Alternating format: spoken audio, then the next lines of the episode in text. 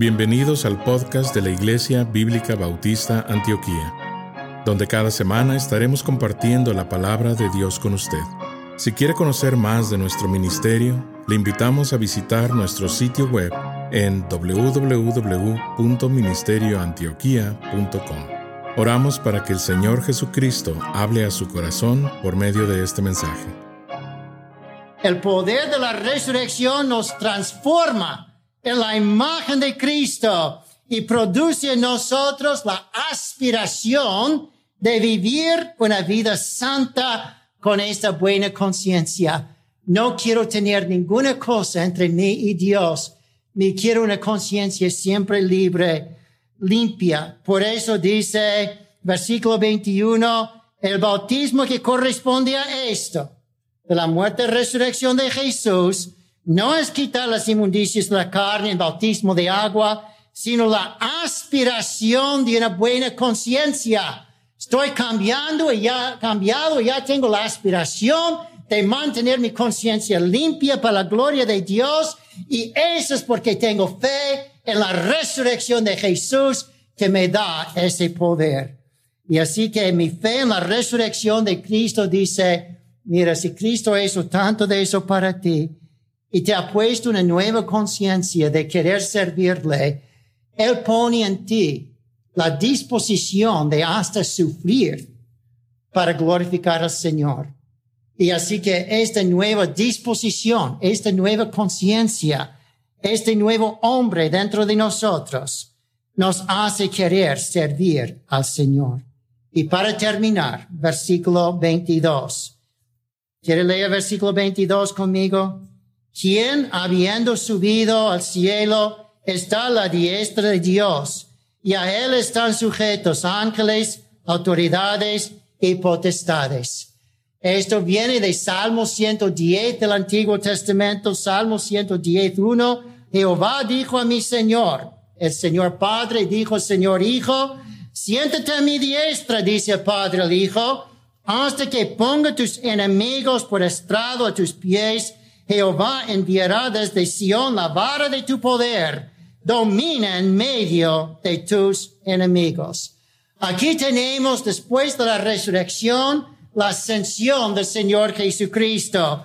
Cuando Él ascendió al cielo, Dios le entregó dominio y poder y grandeza sobre todas las autoridades de la tierra y del reino espiritual. Y así que Él nos anima diciendo, mira, no tengas miedo del gobierno que le puede perseguir, de tus amigos que te pueden perseguir, de, tu jefe que te pueda perseguir, ni del diablo, los demonios, porque está diciendo, cuando Cristo ascendió después de su resurrección, Dios le dio la vara del reino para poder ayudarnos a sufrir y no temer nada, porque vamos un día a reinar con Cristo si sufrimos con Cristo.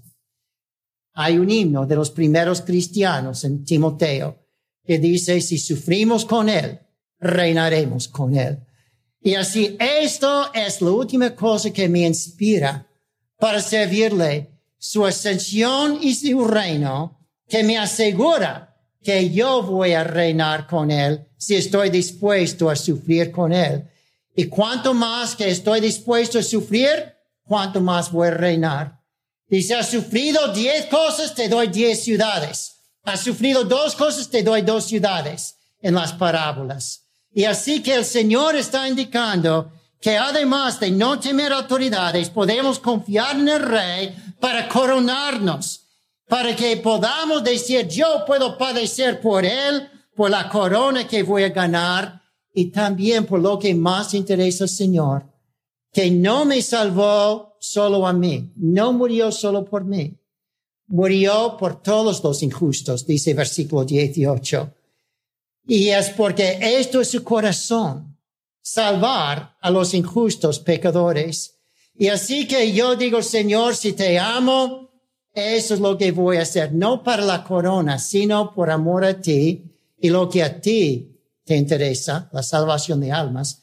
Y entonces voy a sufrir para ayudar a ganar almas para Cristo. Cada vez en la universidad, en la escuela de Bob Jones, comenzamos la, uh, la clase de pastores en, en, entrenamiento con un himno. Um, voy a decirlo, cantarlo en inglés porque no tengo que pensar en español. Souls for Jesus is our battle cry. Souls for Jesus will fight until we die. We never will give in while souls are lost in sin. Souls for Jesus is our battle cry. Almas para Cristo es alarde de guerra. Almas para Cristo es alarde de guerra. Nunca vamos a rendir mientras que hay almas que se pierden. Almas para Cristo es nuestro alarde de la guerra, de vencer. No puedo traducir así tan rápido. Pero de cualquier manera, debemos vivir para ganar almas para Cristo y hasta sufrir para ganar almas para Cristo. Y si fuera necesario morir para ganar almas para Cristo. La historia de Sansón esta mañana se recuerda que al final de su vida dijo, Señor, regrésame mi fuerza para vengarme de los filisteos. Y se removió, se removieron las dos columnas y se cayó todo el templo de, de Daog. Y entonces él murió, pero con más de tres mil de los filisteos. Y dice que más fueron conquistados en su muerte que en toda su vida. Si es necesario que yo muriese para que usted creyese en el Señor Jesús. Y hay personas que en su muerte otros se han convertido. Era la única manera de convencer sus compañeros y amigos a creer en el Señor Jesús. Hablé la semana pasada de Oscar Velázquez y murió. Y cuando murió Oscar Velázquez, nació de nuevo otro Oscar Velázquez, que era su tío. Aceptó el Señor, Oscar, cuando murió su primo, Oscar, porque finalmente estaba convencido a creer en Jesús, como Oscar había creído en el Señor Jesús. Si fuera necesario para nosotros sufrir y morir para que otros crean en Jesús para glorificar al Señor, Señor, ayúdanos a recordar estas cinco cosas que nos motivan para estar dispuestos a sufrir por ti. Cinco cosas de tu padecimiento, de tu resurrección, de tu anuncio victorioso, de cómo tú nos cambias nuestras conciencias en tu resurrección y de tu ascensión y tu reino y ayúdanos, Señor, a estar dispuesto a hacerlo. Comencé hablando de Alberto Canadá, Pastor Coates, Coates, que este fin de semana le declararon inocente, aunque le habían puesto en la cárcel por dos meses por adorar a Dios con su iglesia.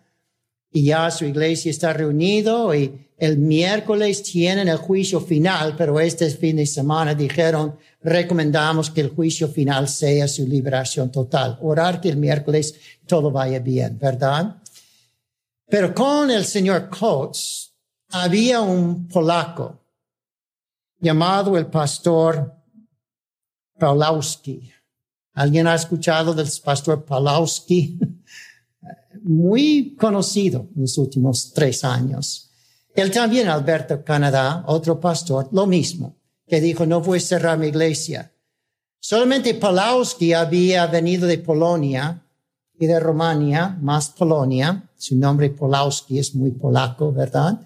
Y entonces allí había visto Polonia volver a comunismo, Romania volver a comunismo y cómo los comunistas echaron a él, su familia y otros en la cárcel, y él se escapó después para venir a Canadá. Y cuando la policía vino y dice, vamos a echarle en la cárcel aquí en Canadá, si usted no cierra su iglesia, él les dijo en su cara, si miras los videos de él hablando con policía, un poco vulgar, grosero, en su cara de la policía, dice, mira, En polaco, en Polonia, me echaron la cárcel por adorar a Dios cuando querían hacerse comunista.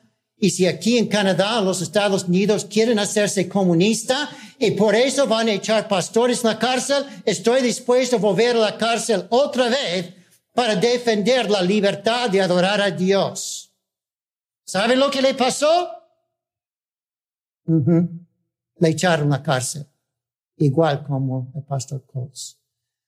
Estuve buscando el Internet, muy difícil de encontrar lugares del Internet acerca de ellos.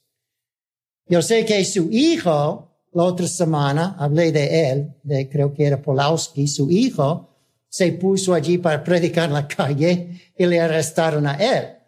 Y creo que Polowski ya le han librado, creo que le han librado y que está en su iglesia, pero no puedo encontrar qué está pasando a él esta mañana porque quieren esconder estas cosas y dejar cristianos sufrir sin dar anuncios que puede causar otros cristianos a defenderlos. No sé.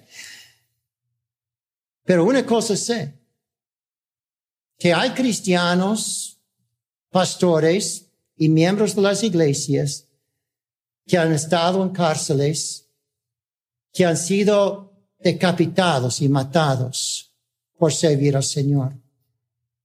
Tenemos en la iglesia, cuando puede llegar, una señora que su papá era el jefe de asuntos religiosos en Cuba, bajo Castro. Y por causa de su padre, de la señora en la iglesia, y su madre se convirtió también, pero el Señor, su trabajo era encarcelar o hacer desaparecer, entre comillas, pastores cristianos, cerrar iglesias cristianas, era su trabajo. Al final de su vida, por un milagro, la señora en la iglesia envió otro pastor que él había exiliado de Cuba para regresar a Cuba cuando su papá ya estaba tan viejo que no podía servir en gobierno y entonces ese pastor fue y le ganó, ganó a Cristo, el papá de la señora en la iglesia. Yo creo que los que han desaparecido en Cuba por ser cristianos, ah, los que están en cárceles, los que han sido exiliados en muchos de los países, en Venezuela, en Cuba, en Nicaragua, en la Unión Soviética, que ahora es Rusia más que nada, en China, bueno, no puedo decir ni el nombre en español, varios países, ¿verdad? Corea del Norte. Nosotros no sabemos qué es padecer. O han puesto multas a iglesias en los últimos dos o tres años aquí. Y gracias a Dios por la Corte Suprema, que declaró que era ilegal y hasta el gobierno de California ha tenido que pagar las iglesias por haberles perseguido. Pero eso no va a durar para siempre. Eso es una prueba de cuánto tú y yo estamos dispuestos a sufrir. Dios guió nuestra iglesia para obedecer el gobierno y no ser, y cerrar brevemente. Y muchos criticaron a iglesias como el doctor MacArthur que rehusaron cerrar sus iglesias o forzar el uso de máscaras o nada, les criticaron duramente. Pero con el tiempo, la Corte Suprema ha dicho que ellos tienen razón y los perseguidores no tienen razón. Dios ha mostrado que Él puede guardar los suyos. Pero eso era una prueba, una prueba. Ya declararon este fin de semana anoche o ayer, el presidente de los Estados Unidos dice, vamos a hacer una nueva vacuna y demandar que cada persona en los Estados Unidos reciba la nueva vacuna, si quiere o no. Vamos a ver hasta dónde llega. Yo tomé alguna vacuna, pero forzado por gobierno para tomar una vacuna que puede causarme muerte posiblemente cuando no hay mucho COVID, solo para mostrar que estoy aceptando la marca de la bestia, la obediencia al gobierno, cada uno tiene que determinar en su corazón lo que va a hacer. Pero tenemos que reconocer que el gobierno no siempre odia el cristianismo en sí, pero quiere control y quiere dinero. Y por eso pone cosas para controlarnos como una iglesia y como cristianos, para ver hasta dónde nos someteremos al gobierno en vez de Dios. Y cuando es una cosa de bueno someternos al gobierno, pero nos va a confundir para que no sepamos si esto es bueno someter en esta cosa o si es solamente malo. ¿Qué debo hacer? Y habrá mucha confusión.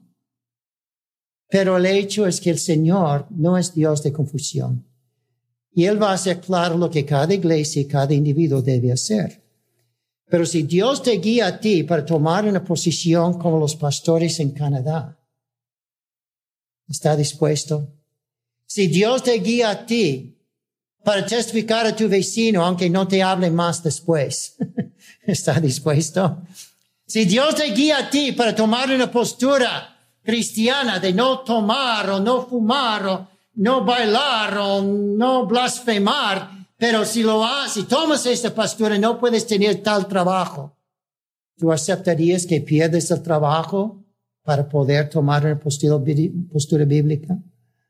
¿Cuánto estamos dispuestos a sufrir si fuera necesario para que otros conozcan a Jesús y Cristo está glorificado?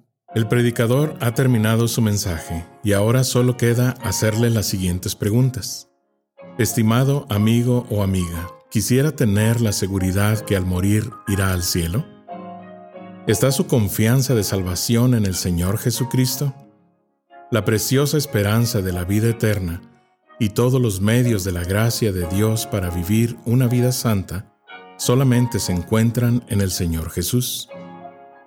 La palabra de Dios nos enseña, en Juan capítulo 3 versículo 16, que el amor de Dios por nosotros es tan grande que Jesús, el Hijo de Dios, murió en la cruz del Calvario para salvarnos de la condenación justa por nuestros pecados, y también resucitó de entre los muertos al tercer día. Nosotros debemos arrepentirnos de nuestros pecados y confiar en Jesús para salvarnos de la condenación justa por ellos. La Biblia dice en Efesios capítulo 2 versículo 8 que es por medio de la fe en Cristo que podemos ser salvos. Le motivamos a que se acerque a Dios con humildad, arrepentido de sus pecados y confiando en la palabra de Dios, que Jesucristo pagó la deuda por sus pecados para que usted y todo aquel que crea en Él reciba vida eterna y nueva vida aquí en la tierra para la gloria de Dios y bendición de su alma. Estimado oyente, quisiera aclarar que ninguna oración le salva a nadie, solamente nuestra fe puesta en Jesús y su sangre derramada en la cruz. Con esto dicho, la Biblia nos enseña en Romanos capítulo 10, versículos 9 al 10, que si confesares con tu boca que Jesús es el Señor, y creyeres en tu corazón que Dios le levantó de los muertos, serás salvo. Porque con el corazón se cree para justicia, pero con la boca se confiesa para salvación. Si desea este día recibir a Jesús como su Señor y Salvador, le invito a orar la siguiente oración conmigo. Señor Jesús, confieso que soy pecador y que he pecado en contra de Dios Hoy vengo ante ti para pedirte perdón. Creo que eres el Hijo de Dios, que moriste en la cruz del Calvario en mi lugar. Fuiste sepultado y resucitaste al tercer día de entre los muertos. Este día me arrepiento de mis pecados y dejo mi vida pecaminosa para seguirte a ti. Creo que eres Rey y Señor de todo lo que existe Hoy te invito a entrar a mi corazón y a mi vida. Te pido que seas mi Señor y Salvador. En el nombre de Jesús. Amén. Gracias por sintonizarnos.